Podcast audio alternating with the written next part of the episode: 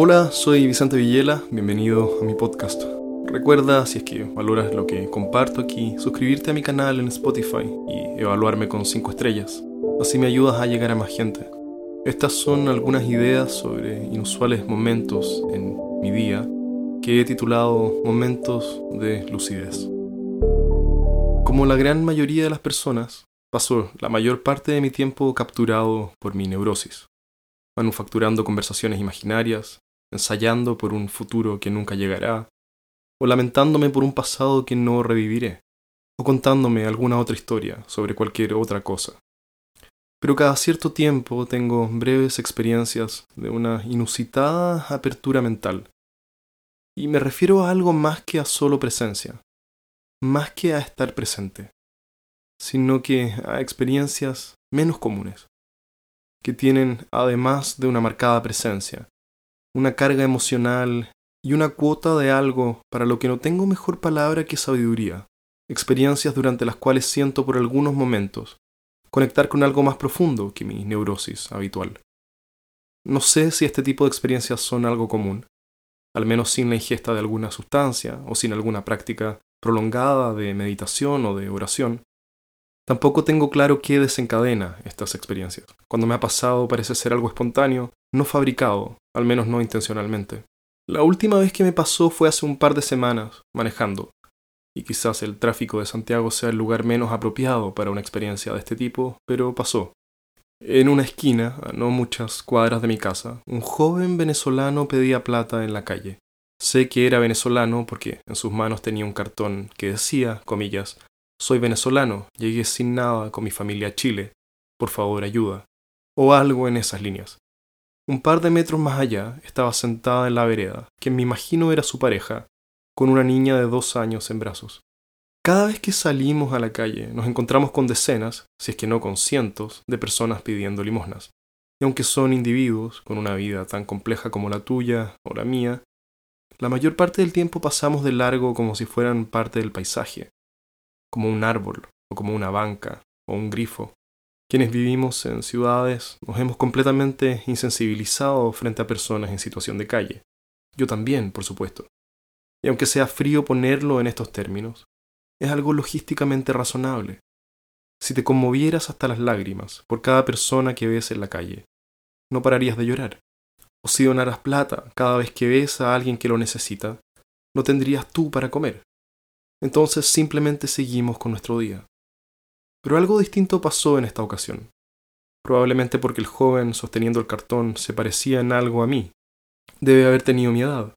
Tenía un fenotipo extrañamente familiar, podría haber sido mi primo o mi hermano, y probablemente también por lo cerca que estaba de mi casa, a solo metros de mi refrigerador con queso y leche y mantequilla de maní, a solo metros de mi cama y de las cunas de mis hijas, de mis calcetines nuevos y de mi notebook, a solo metros del seguro cobijo de mi techo. Sin aviso, con el ímpetu de una tormenta amazónica, cayó sobre mí una abrumadora lluvia de sensaciones una incalculable gratitud y un incalculable dolor, como si pudiera cargar sobre mis hombros, simultáneamente, todo el sufrimiento del mundo y el más profundo agradecimiento por tener la experiencia humana que me toca tener. Porque yo perfectamente podría haber tenido su vida y él la mía, y no es por responsabilidad, ni mérito o culpa, de ninguno de nosotros que no sea así. Son los misteriosos, imposiblemente impenetrables dados del universo que nos hicieron caer donde estamos. Yo detrás de un lado del manubrio y él del otro, en la calle. Yo bajo el techo de mi auto y él bajo la delgada sombra de un semáforo.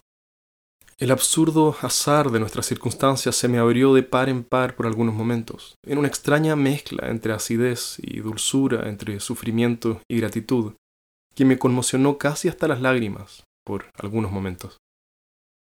Puedo notar parte de la hipocresía, o del narcisismo incluso, en hacer de este evento algo que me pasó a mí, cuando en realidad el protagonista de esta historia no debería ser yo. A mí no me pasó nada. Seguí viviendo mi vida como antes, mientras que quien estaba en la calle probablemente siga ahí. He tenido experiencias de una naturaleza parecida a esta, también con mis hijas. No es la norma, no es algo con lo que haga contacto cada vez que las veo, Con ellas también estoy la mayor parte del tiempo capturado por el modo discursivo de mi mente, manteniendo la misma cansada conversación conmigo mismo, sobre los mismos cansados temas, con la misma cansada ansiedad y rumiación. Pero a ratos suelto mi rumiación, dejo de empujar por lo siguiente, dejo de conversar conmigo, y soy testigo, por fugaces momentos, del absoluto milagro que es tener pequeñas personitas corriendo por mi casa, con sus pequeñas manos y pequeños pies, con sus palabras quebradas, mal pronunciadas, con su ropa manchada y solo un calcetín puesto. Y a ratos algo más que la mera presencia ocurre. Me embarga una emocionalidad que no sé muy bien manejar, que tampoco me interesa manejar. No es algo únicamente dulce, definido por el amor que siento por ellas. Sí, eso está presente, pero también hay miedo. Miedo por todo el dolor que sé que les espera en sus vidas, inevitablemente. Miedo por no saber si ser el padre que me gustaría ser o que ellas merecen tener. Miedo por las heridas que sé que la infancia deja en todo cachorro humano. En el momento nada de esto está articulado como lo hago ahora. En el momento son sensaciones y emociones, no conceptos, que aparecen con la fuerza irresistible de un enamoramiento adolescente.